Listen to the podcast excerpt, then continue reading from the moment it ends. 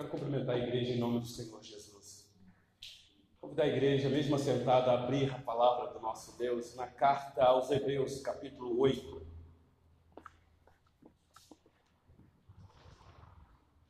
Meus irmãos, é um privilégio mesmo poder ter esse tempo aqui de cantar louvores ao Senhor. Falo isso porque semana passada nós estivemos ausente aqui da igreja, juntamente com os irmãos, e nós sentimos muita falta de estar aqui com os irmãos e cantar junto, o congregar para aquele que foi alcançado pela graça bendita do Senhor. Ah, meus irmãos, faz uma falta quando a gente está ausente. Eu não sei como que existe pessoas que optam em não participar do culto, fazer qualquer outra coisa, a não ser que impossibilitam mesmo. Aí nós entendemos, tem gente que está impossibilitado de vir. Mas, meus irmãos, a gente trocar um momento como esse por qualquer outra programação, meus irmãos, é, a gente não sabe o privilégio que perdemos. Então, que alegria estarmos aqui, poder cantar junto com os irmãos, sermos edificados juntos, ouvindo louvores através do tom da voz de outros irmãos, ouvir oração feita por outros irmãos, ouvir a leitura sendo feita e a palavra do Senhor vindo enchendo o nosso coração. Meus irmãos, o congregar é muito importante. O congregar, o estar em casa para ouvir uma boa mensagem pela internet não substitui presença na congregação com os irmãos, num canto congregacional. Que coisa maravilhosa, meus irmãos, entoar hinos de louvor ao nosso Deus. Carta aos Hebreus, capítulo 8. Hoje eu quero concluir com vocês este capítulo. Ah, versículo 7 está exposto aí, até o finalzinho, versículo 13. Acompanhe a leitura que eu irei fazer. E mantenha sua Bíblia depois da leitura aberta, porque a mensagem se dará aqui, neste texto. Diz assim a palavra do nosso Deus. Porque se aquela primeira aliança tivesse sido sem defeito, de maneira alguma estaria sendo buscado lugar para uma segunda. E, de fato, repreendendo-os, diz: Eis aí vem dias, diz o Senhor, e firmarei nova aliança com a casa de Israel e com a casa de Judá. Não segundo a aliança que fiz com seus pais, no dia em que os tomei pela mão para os conduzir até fora da terra do Egito. Pois eles não continuaram na minha aliança e eu não atentei para eles, diz o Senhor. Porque esta é a aliança que firmarei com a casa de Israel depois daqueles dias, diz o Senhor. A sua mente imprimirei as minhas leis, também sobre o seu coração as inscreverei e eu serei o seu Deus, e eles serão o meu povo. E não ensinará jamais cada um ao seu próximo, nem cada um ao seu irmão, dizendo: Conhece ao Senhor, porque todos me conhecerão, desde o menor deles até o maior. Pois para com as suas iniquidades usarei de misericórdia, e dos seus pecados jamais me lembrarei. Quando ele diz nova, torna antiquada a primeira. Ora, aquilo que se torna antiquado e envelhecido está prestes a desaparecer. Meus irmãos, ah, quem tem acompanhado a exposição desta carta tem visto o amor, o zelo do autor desta carta no cuidado com a vida espiritual dos irmãos a quem ele direciona esta carta. A carta é escrita aos hebreus, judeus convertidos ao cristianismo. Então, esta carta não foi escrita a priori para gentios, ou seja, não judeus. Essa carta foi escrita para judeus, que conheciam demais o sistema da antiga aliança. Judeus que aparentemente eram zelosos com a lei de Moisés e que agora ouviu a mensagem do crucificado, Senhor Jesus, e abraçou essa mensagem, aceitou, professou a fé neste homem chamado Jesus, que também era um judeu. Só que agora estes irmãos estão sendo tentados a abandonar essa profissão de fé. Por vários motivos. Porque os próprios judeus não convertidos estavam tentando convencer os judeus convertidos de que esse Jesus, que eles abraçaram a fé, que consideravam como Messias, a verdade não era o Messias, porque como pode? Ele morreu fracassado na cruz. Ainda que nós temos registro nas Escrituras que havia uma evidência lá no meio do povo de que ele ressuscitou. Mas muitos não acreditavam nisso. Então eles estavam sendo tentados a abandonar a fé. E somando a isso, meus irmãos, havia perseguição imposta pelo Império Romano e também vindo pelos patrícios. Eles perdiam liberdade, a família não tinha uh, tantos benefícios. Então, muitos pais de famílias que haviam abraçado a fé começaram a pensar: de fato, vale a pena continuar seguindo este homem chamado Jesus? Será que de fato ainda não está para vir um outro Messias? Será que nós entendemos de fato tudo que o Antigo Testamento nos informa? Então, a finalidade do autor é mostrar quem é Jesus, então, já que eles estão questionando ou sendo questionados a abraçar a fé neste homem chamado Jesus. E aqui, meus irmãos, quem tem acompanhado tem visto, o autor se esforça para mostrar a excelência desta pessoa chamada Jesus. Ele é maior, superior, sublime a tudo no Antigo Testamento. É maior do que Moisés, é maior do que Arão, é maior do que o sistema levítico, é maior do que os anjos. Ele vai apresentando esta grandeza, esta singularidade da pessoa do Senhor Jesus. E nós já fizemos aqui várias exposições do capítulo 1 até o capítulo 8, metade dele, hoje eu quero concluir o que o autor está dando ênfase aqui. Aqui, meus irmãos, ele quer mostrar que esse Messias é sim o mediador da nova aliança, que a antiga, já diz, antiga, e que a nova agora tem uma, uma, parece redundante, uma nova ação. Olha o versículo 6, que foi o último versículo da semana que nós encerramos aqui este sermão quando iniciamos o capítulo 8. É, Hebreus 8, 6. Diz assim: foi assim que nós encerramos a mensagem. Se você tiver uma Bíblia, olhe aí na sua Bíblia. Agora, com efeito, obteve Jesus ministério tanto mais excelente quanto é, quanto é ele também mediador de superior aliança e esta aliança, ele diz aí que é uma aliança instituída com base em superiores promessas.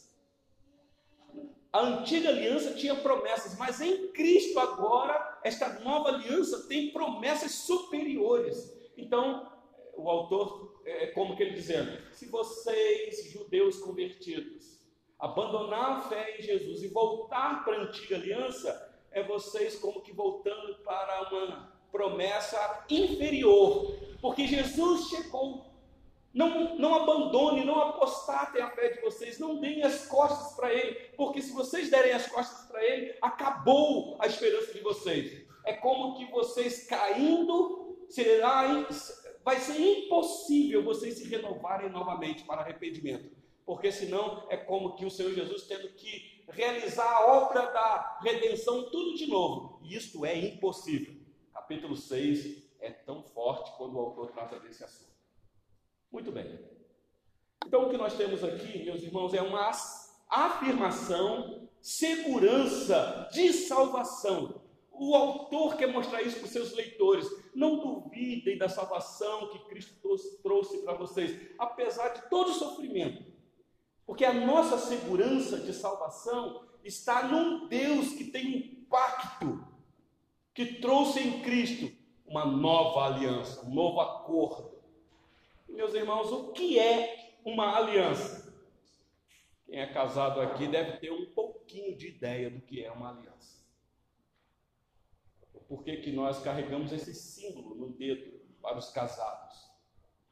Não que o símbolo vai, vai firmar o compromisso que você tem com o seu cônjuge, mas é a aponta para aquilo que está no teu coração quando você disse sim diante de uma autoridade constituída. Então, o que é uma aliança?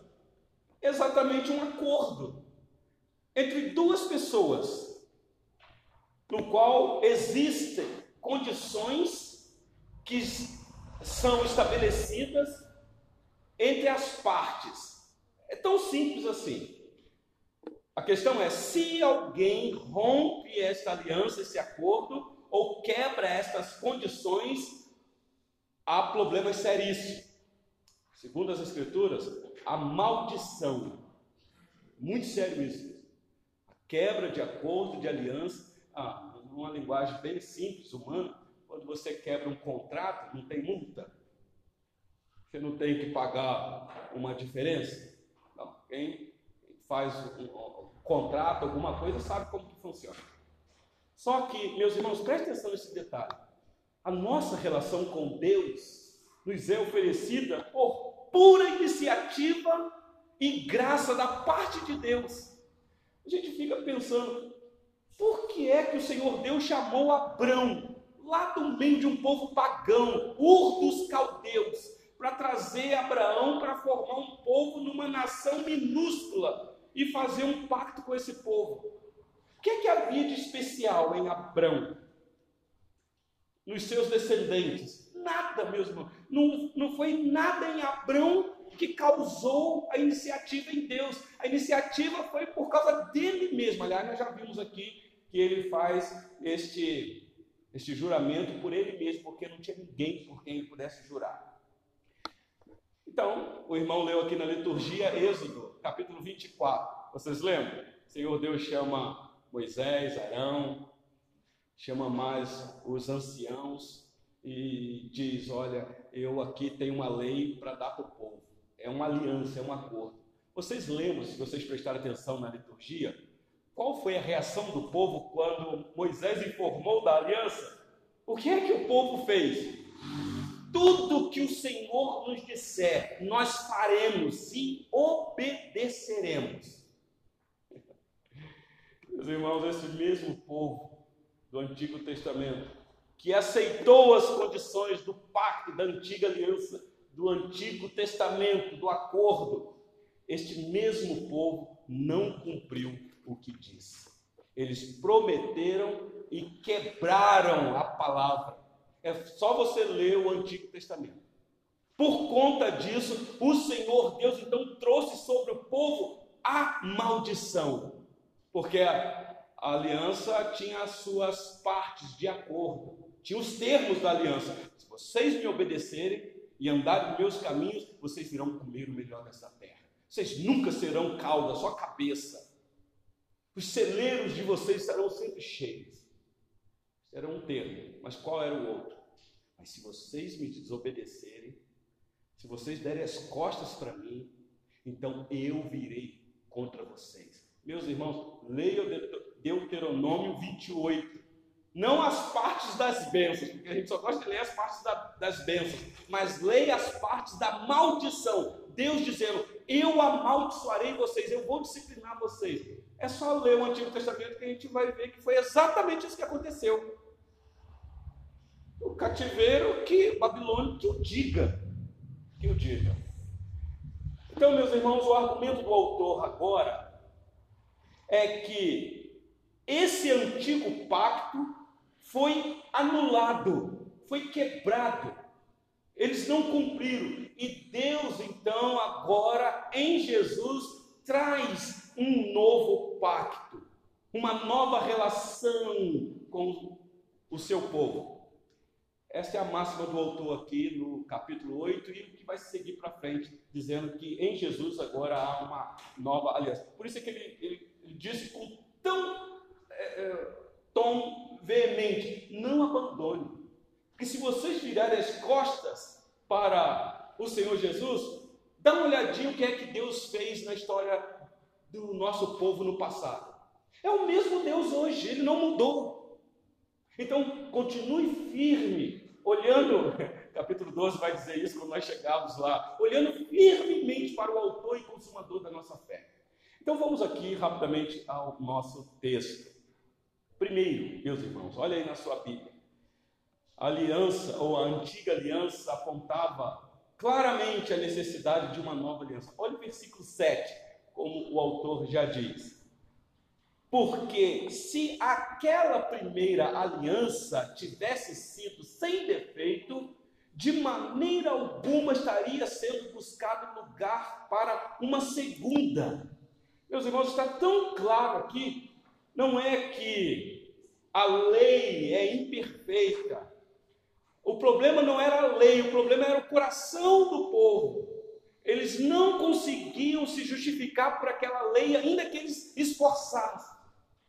Então, o que o autor está dizendo, se aquela antiga aliança não fosse eficaz, se não realizasse o que deveria realizar, por que é que Deus, já no Antigo Testamento, prometeu uma nova? E eles ficaram esperando. Fazer. Tem base bíblica para isso? Tem base tes, é, é, é, testamentário para isso? É o que você vai ver, o que o autor vai citar aqui. Ele se vale do texto do Antigo Testamento.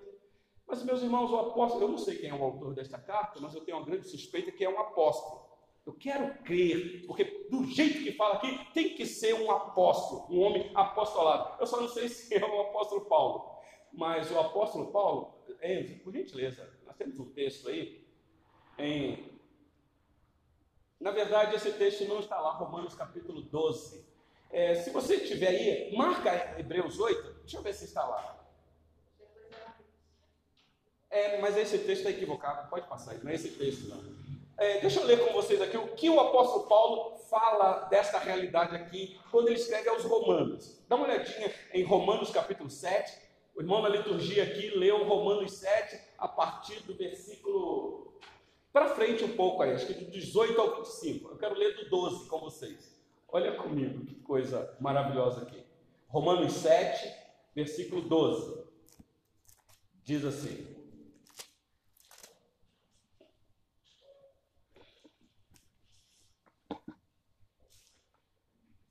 Mas deixa Hebreus marcado que eu vou voltar lá.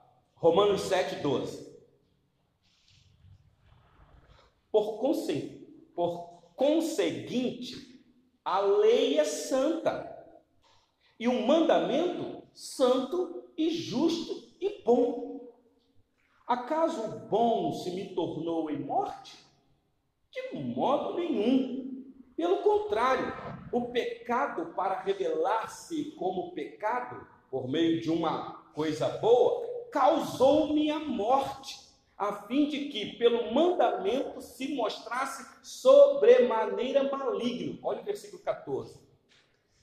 Porque bem sabemos que a lei é espiritual, eu, todavia, sou carnal, vendido à escravidão do pecado.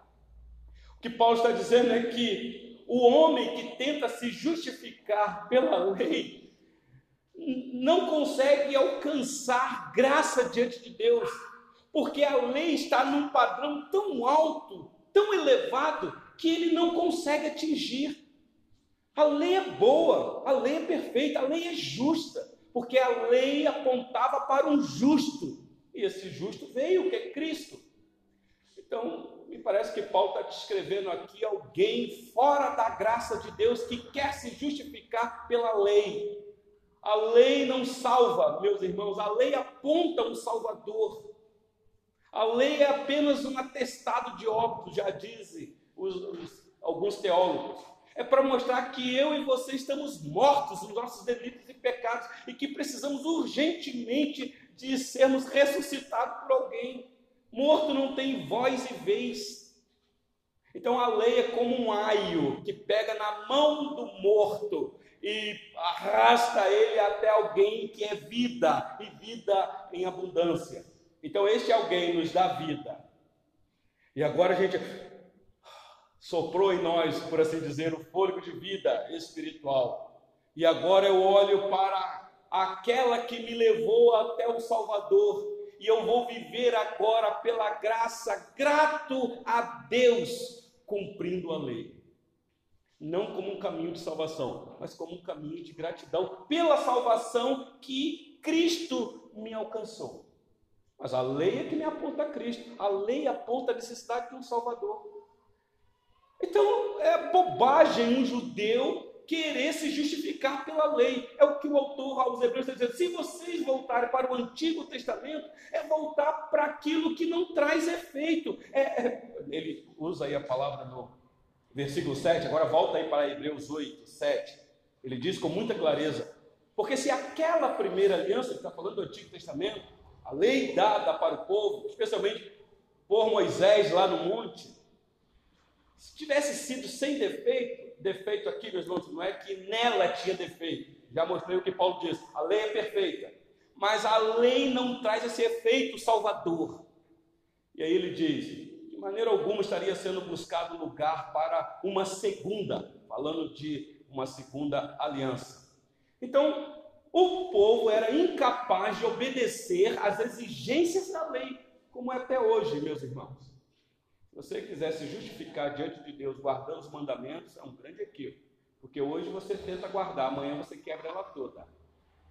Ninguém é justificado diante de Deus por lei. Ninguém, ninguém. Só que agora uma outra lei vai vir não em tábuas de pedras, mas ela vai vir escrita no coração. Isso aqui, meus irmãos, é fantástico demais ouvirmos hoje isso daqui. O povo do passado tinha a lei escrita numa tábua de pedra. Agora o Senhor Deus, a nova aliança, vai escrever de novo a lei, mas não na tábua de pedra. Olha comigo aí no versículo 8 e 9 agora, por gentileza. Hebreus 8, capítulo 8, versículo 8 e 9. A nova aliança não foi uma inovação, meus irmãos mas uma promessa que estava para se cumprir e se cumpriu. Olha o versículo 8. E de fato, repreendendo-os, diz: Eis aí vem dias, diz o Senhor, e firmarei nova aliança com a casa de Israel e com a casa de Judá.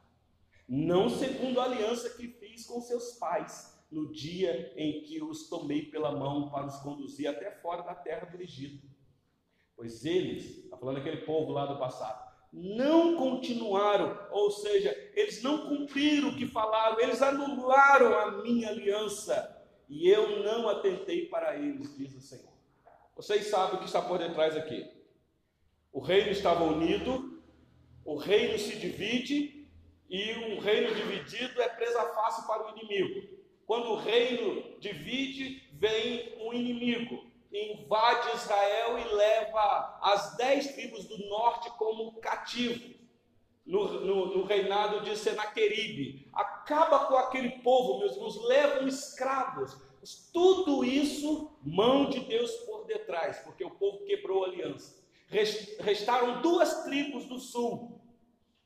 E o Senhor Deus agora vai usar Nabucodonosor, rei da Babilônia, para então, de fato, levar os restantes dos judeus para a Babilônia como é, cativos. 70 anos no cativeiro.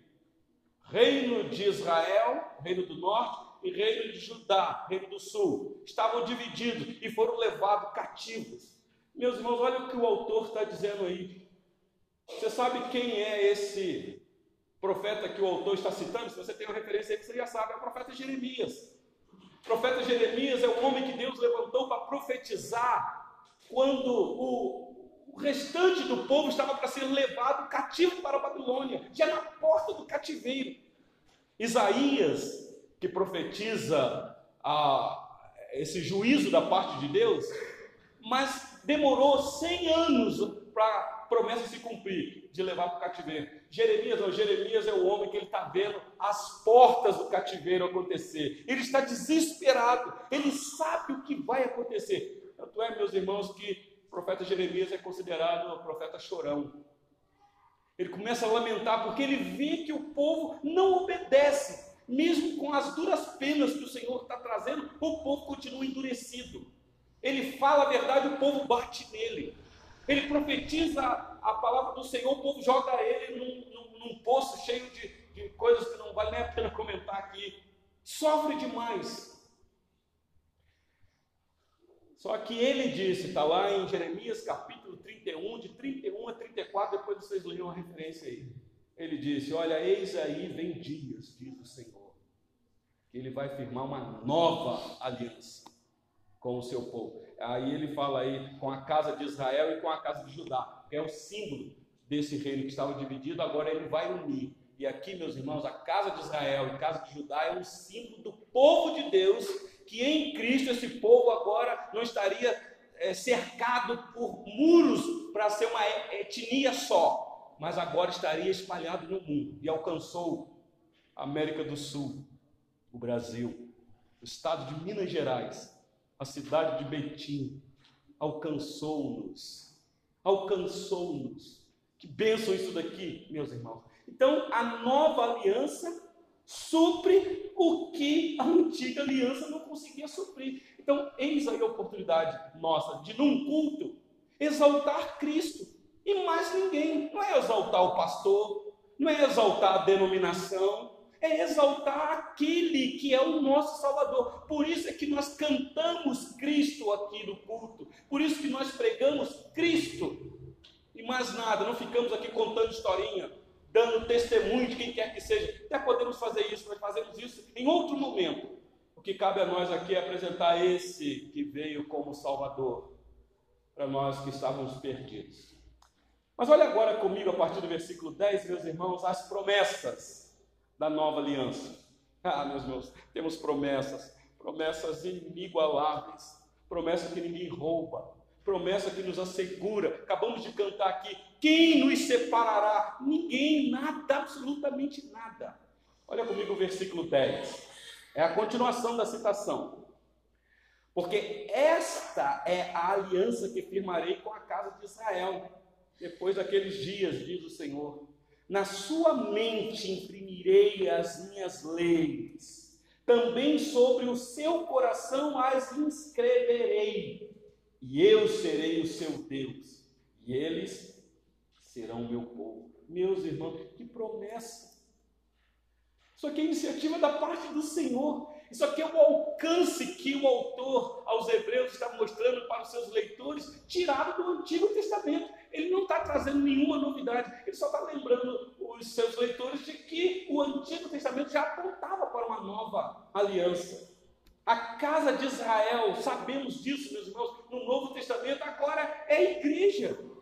Somos nós, o povo de Deus que confessa publicamente que o Senhor Jesus é o nosso Salvador e com o coração crer que Ele nos salvou. Vocês lembram qual foi a palavra que o Senhor Jesus disse para os seus discípulos? Enzo, por gentileza. Mateus capítulo 28, versículo 19, texto tão conhecido.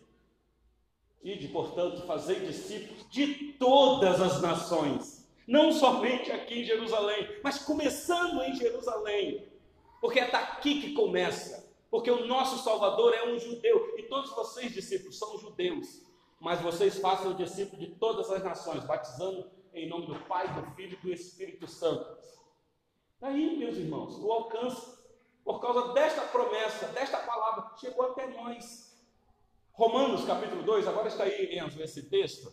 Romanos 2, versículo 28 e 29 diz assim: Porque não é judeu quem o é apenas exteriormente. Nem é circuncisão ah, o que é somente na carne. Preste atenção nesse detalhe, meu irmão. Porém, judeu é aquele que o é interiormente, e circuncisão ah, a que é do coração, no espírito, não segundo a letra, e cujo louvor não procede dos homens, mas de Deus. É o que o autor dos Hebreus está dizendo. Agora, nessa nova aliança, há uma lei escrita no nosso coração, segurança de salvação. E aí você já vai pensando se de fato você tem essa lei escrita no teu coração. Se é essa lei que te aponta o Salvador, que te dá vontade de louvar o teu Salvador, de falar com o teu Salvador. Porque judeu não é aquele que é de sangue, mas o da promessa. Ainda, Enzo, em Gálatas 3, diz assim: o apóstolo Paulo escrevendo aos irmãos da região da Galácia, versículo 16, Gálatas 3,16.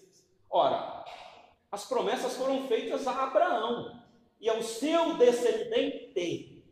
Não diz e aos descendentes, como se falando de muitos, porém como de um só. E ao teu descendente, que é Cristo. Versículo 16. Olha o versículo 29 meus irmãos. E se sois, agora Paulo falando para os irmãos da região da Galácia, e se sois de Cristo, também sois descendentes de Abraão e herdeiros segundo a promessa. Então, o verdadeiro judeu não é o do sangue. Alguém já disse e eu concordo, meus irmãos. O cristão é um judeu consumado, não por causa de é, é, sangue, de, de etnia, mas por causa de promessa. Meus irmãos, nós estamos aqui e seguimos nas pisadas do nosso pai Abraão, que creu sem ver. viu a terra, Deus, você sai que eu vou te levar para uma terra, eu vou te mostrar quando chegar lá. E ele sai confiando. E aquilo ali, meus irmãos, trouxe a ele salvação, ele foi justificado porque ele creu em Deus. Volte seus olhos para Hebreus 8, versículo 11. Olha aqui a universalidade da promessa. Versículo 11. E não ensinará jamais cada um ao seu próximo, nem cada um ao seu irmão, dizendo: Conhece ao Senhor, porque todos me conhecerão, desde o menor deles até o maior. Lembrando que aqui o autor aos Hebreus está fazendo citação da profecia de Jeremias. É como que dizendo: Eu sou suficiente para atrair os meus a mim. Ninguém precisa forçar a barra. Meus irmãos, é aqui que nós entendemos que pregador nenhum tem o poder de converter coração de ninguém. Por isso é que nessa igreja não tem a apelação no final do culto. A mensagem já é um apelo ao teu coração. Porque é o próprio Deus que te atrai, é Ele que faz isso. Ele que move o teu coração, é Ele que muda lá dentro de uma maneira especial, é Ele que fala intimamente com você. Você está apenas ouvindo externamente a voz do pregador, mas a voz do verdadeiro ministro, que é o Espírito Santo, vai lá no teu coração e te convence você é um pecador, você está debaixo de juízo e que você precisa de salvação. Não há mais classe, meus irmãos, sacerdotal em distinção aos demais membros da família de Deus. É isso que o autor está dizendo. Se vocês abandonarem a fé em Jesus e voltar para o sistema antigo, vocês estarão debaixo da autoridade sacerdotal. Vocês terão outros mediadores e não Cristo. Ele, Senhor Jesus, não será o mediador da nova aliança para vocês. Ah, nós sabemos disso que hoje, meus irmãos, todos nós somos sacerdotes. Eu já falei aqui em outro sermão e eu repito: a oração do pastor não é mais poderosa do que a tua oração. Sei que nós vivemos uma sociedade que endeusa muito o pastor, idolatra demais, é muita tietagem em cima do pastor e acha que a oração do pastor é que funciona. É claro que o pastor tem que orar, isso não é desculpa. É o pastor que tem um preparo a mais de teologia, porque ele estudou, então ele pode ajudar mais a comunidade. Mas é dizer, se você estiver doente, é dever do pastor orar, mas você também pode orar. Se o teu filho está doente, chama o pastor, o pastor vai lá e ajuda, mas você, mãe, você, pai, pode orar também. Porque agora não existe mais um sacerdote com uma oração poderosa como mediador entre você e Deus. O teu sacerdote é Cristo. Como o irmão orou aqui, ele que subiu às alturas e sentou à direita da majestade e intercede por nós. O apóstolo Pedro, por gentileza, quando escreve a sua primeira carta, ah, ele diz assim, e ele está falando para peregrinos estrangeiros aqui. Ele diz assim: Vós, porém, sois raça eleita, sacerdócio real, nação santa, povo de propriedade exclusiva de Deus a fim de que, a fim de proclamar as virtudes daquele que vos chamou das trevas para a sua maravilhosa luz. Vós sim, que antes não eres povo, mas agora sois povo de Deus, que não tinhas alcançado misericórdia, mas agora alcançaste misericórdia por causa de Jesus. Pedro está apontando Cristo, Cristo. Agora nós somos, nós estamos debaixo de um sacerdócio universal, sacerdócio real. Todos nós somos sacerdotes. O marido pode orar pela esposa e a esposa pode orar pelos marido, pelo marido. Os pais podem orar pelos filhos e os filhos podem orar pelos pais. Olha o versículo 12 comigo, por gentileza, de Hebreus 8. Volta os seus olhos aí. Olha que coisa maravilhosa aqui, meus irmãos. A obra que Cristo realizou foi uma obra cabal, final, eficaz. O sacrifício dele é um sacrifício que traz, sim, pleno perdão. Olha o versículo 12. Pois para com as suas iniquidades usarei de misericórdia, e dos seus pecados jamais me lembrarei. Meus irmãos, isso é promessa. Isso aqui não é desculpa para você pecar, mas entenda o que eu vou dizer. Ontem, conversando com um querido casal sobre isso daqui, eu disse para o casal o seguinte: olha, os nossos pecados na cruz do Calvário foram todos perdoados, todos. Todos, pastor? É. Os que eu já pequei, o que eu posso pecar mas isso não me dá, meus irmãos, desculpa para pecar. Sabe porque eu tenho uma lei dentro de mim dizendo: não faça isso, não faça aquilo. Está escrito no meu coração. Por isso que o verdadeiro crente, quando peca, ele sente tristeza, segundo Deus, porque ele sabe o que é aquilo. Quem não tem a lei de Deus escrita no coração, para ele não faz nem cosquinha, ele nem se arrepende. Aliás, se arrepende, mas quando ele se arrepende, ele se arrepende segundo o mundo. E arrependimento, segundo o mundo, produz morte, não vida. Por isso que você encontra muitos aí que, quando a sua consciência começa a ferroar muito, ele dá cabo da vida.